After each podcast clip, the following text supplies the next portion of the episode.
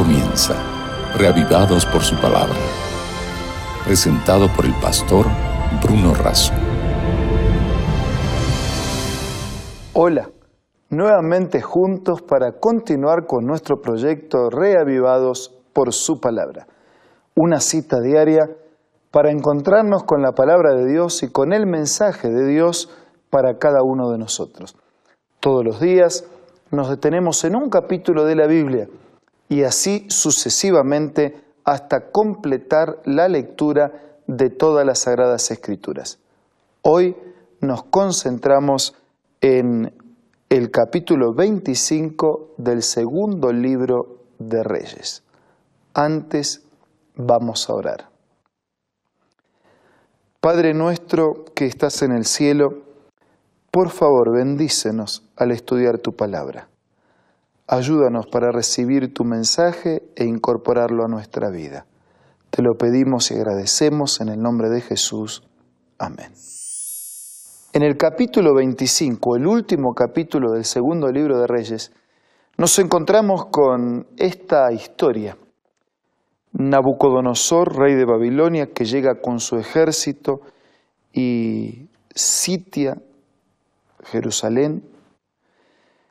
En el mes quinto, a los siete días después, llega Nabucodonosor, rey de Babilonia, a Jerusalén, coloca una guardia, incendia la casa de Dios, la casa del rey y todas las casas de Jerusalén. En el versículo 13, los caldeos que quebraron las columnas de bronce que estaban en la casa de Dios, las basas, y se llevaron todo el bronce a Babilonia. El versículo 18, el capitán de la guardia que toma presos al primer sacerdote, al segundo sacerdote, a los tres guardas de la vajilla. El versículo 20, el capitán de la guardia que los toma y los lleva ante el rey de Babilonia, y el rey de Babilonia que finalmente los hace matar. Así fue llevado cautivo Judá lejos de su tierra. Pero hay un remanente, es decir, hay, un resto que escapa a Egipto. Dice versículo 22, al pueblo que Nabucodonosor, rey de Babilonia, dejó en tierra de Judá, le puso como gobernador a Gedalías. El 24 dice que les hizo juramento a ellos y a los suyos y les dijo, no teman de servir a los caldeos, habitad en la tierra, servid al rey de Babilonia y os irá bien. Pero en el mes séptimo llegó Ismael, hijo de Netanías, de la estirpe real, acompañado de diez hombres, que finalmente mataron a Gedalías. Y entonces, versículo 26, se levantó todo el pueblo, desde el más pequeño hasta el mayor, con los capitanes del ejército, y se fueron a Egipto por temor a los caldeos. Hay un remanente, hay un resto, hay un grupo, hay un conjunto que huye de la prisión. Y los últimos los últimos pasajes nos muestra la historia de Joaquín. Dice que en el año 37 del cautiverio de Joaquín, rey de Judá, en el mes duodécimo, a los 27 días del mes que Vilme Rodac, rey de Babilonia, en el primer año de su reinado, liberó a Joaquín, rey de Judá, sacándolo de la cárcel. Le habló con benevolencia, puso su trono más alto que los tronos de los reyes que estaban con él en Babilonia, le cambió los vestidos de prisionero y Joaquín comió siempre delante de él todos los días de su vida. Diariamente le fue dado su sustento de parte del rey, día tras día, todos los días de su vida. Y así termina Así termina el capítulo, así termina el libro, así termina la historia del tiempo de los reyes. Joaquín de prisionero a rey.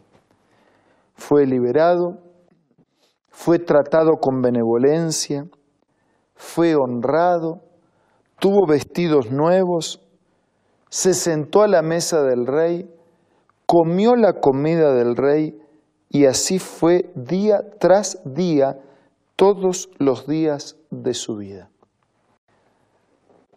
Esta historia de Joaquín nos representa. Nosotros también somos prisioneros del pecado. Y nosotros también somos liberados y libertados de la esclavitud del pecado. Nosotros también recibimos vestidos nuevos, el manto de justicia de Jesús que cubre nuestros pecados y nos capacita para participar de la fiesta de la boda del Cordero. Nosotros también somos honrados e invitados a sentarnos en la mesa del Rey, a ser sacerdotes y reyes y reinar con Él por los años sin fin de la eternidad. De prisioneros del pecado a reyes y sacerdotes, de esclavos a compartir el reino eterno de Dios, honrados, liberados, ropa nueva, comida nueva, vida nueva, vestiduras blancas, trono de Dios, vida para siempre. De esclavos a libres, de esclavitud a libertad, del reino del pecado al reino de la vida, del imperio de la muerte al imperio de la vida. La historia de Joaquín nos representa. El accionar de Dios en su vida ilustra el accionar de Dios en nuestra vida. Ilustra la promesa de Dios, la intervención de Dios, la participación de Dios. Por eso en esta mañana, en este momento, yo quisiera recordarte que nuestro problema de esclavitud en el pecado tiene solución. Jesús, su muerte, su promesa, su regreso representan para nosotros la definitiva libertad. Somos parte de ese remanente rescatado, de ese grupo de hombres y mujeres que compartirá el reino de Dios. Daniel lo diría de otra manera cuando ves esa imagen que se había iniciado precisamente con el reino de Babilonia, esa imagen que representa el devenir de la historia y una piedra no cortada con mano que da con ímpetu contra esa imagen y la destruye para siempre, dice, porque el Dios de los cielos desmenuzará todos los reinos anteriores. En su lugar colocará un reino que nunca jamás será corrompido y ese reino será entregado a los santos. Amigos queridos, ese reino de Dios está a tu disposición, a mi disposición, a nuestra disposición, el eterno reino de Dios. Igual que con Joaquín, Dios tiene para nosotros un destino de libertad y eternidad. En este momento yo quiero invitarte a que en tu oración silenciosa, personal, privada, puedas ofrecerle a Dios tu vida, puedas expresarle a Dios tu decisión de ser parte de su reino y tu compromiso de prepararte para compartir la eternidad con Dios. Y si algún material adicional necesitas, que te ayude en tu preparación para ser ciudadano del reino de Dios, entra en contacto con nosotros para que te hagamos llegar ese material.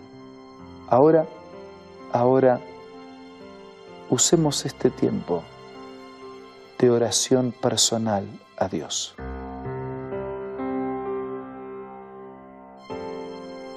Padre nuestro que estás en los cielos, rogamos que nos asistas con tu Espíritu a fin de capacitarnos y podamos prepararnos para ser ciudadanos de tu reino por la eternidad.